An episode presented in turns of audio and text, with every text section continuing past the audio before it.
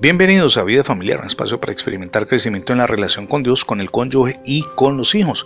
Comparto con usted el título para el día de hoy. Valore a las personas que ama.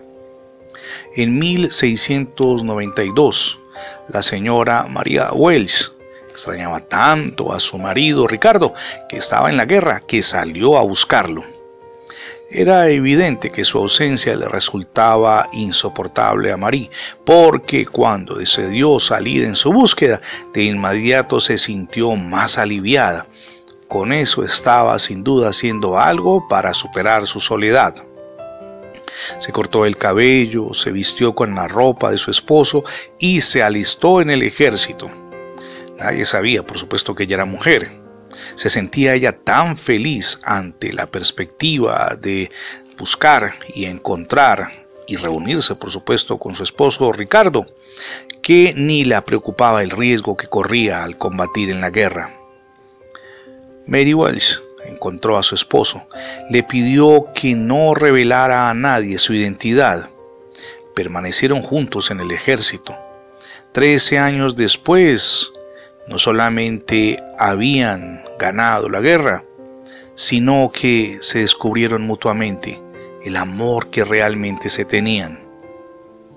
No se echa de menos a una persona a quien se conoce muy poco, porque no hay muchas cosas que conozcamos de él o de ella.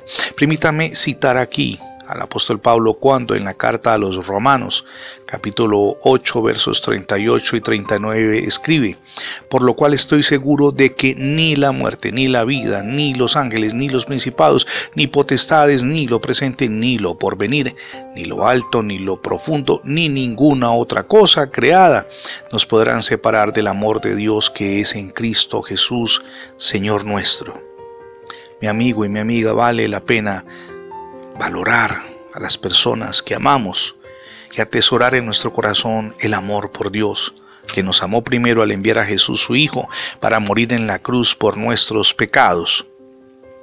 Pero cuando una persona amiga se va repentinamente, echamos intensamente de menos su risa, sus ideas, sus modales y su manera de hacer las cosas. Más que todo echamos de menos el cariño que sentíamos por él o ella cuando estaba junto con nosotros. Jesús espera que lo extrañemos del mismo modo, pero primero tenemos que conocerlo y eso lo hacemos diariamente a través de la oración. Hoy es el día para emprender procesos de cambio, no en nuestras fuerzas, sino con ayuda de Él. Procesos de cambio en la relación conyugal y con los hijos y también proceso que inicia cuando recibimos a Jesús en nuestro corazón.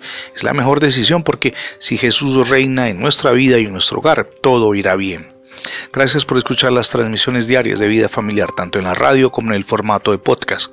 Recuerde que ingresando la etiqueta numeral devocionales vida familiar en Internet, tendrá acceso a todos nuestros contenidos digitales alojados en más de 20 plataformas. Le animamos también para que se suscriba a nuestra página en Internet Usted podrá encontrar los accesos en las redes sociales en nuestro sitio que es radiobendiciones.net. Se lo repito porque es muy sencillo. Radiobendiciones.net. Somos Misión Edificando Familias Sólidas y mi nombre es Fernando Alexis Jiménez. Dios les bendiga hoy, rica y abundantemente.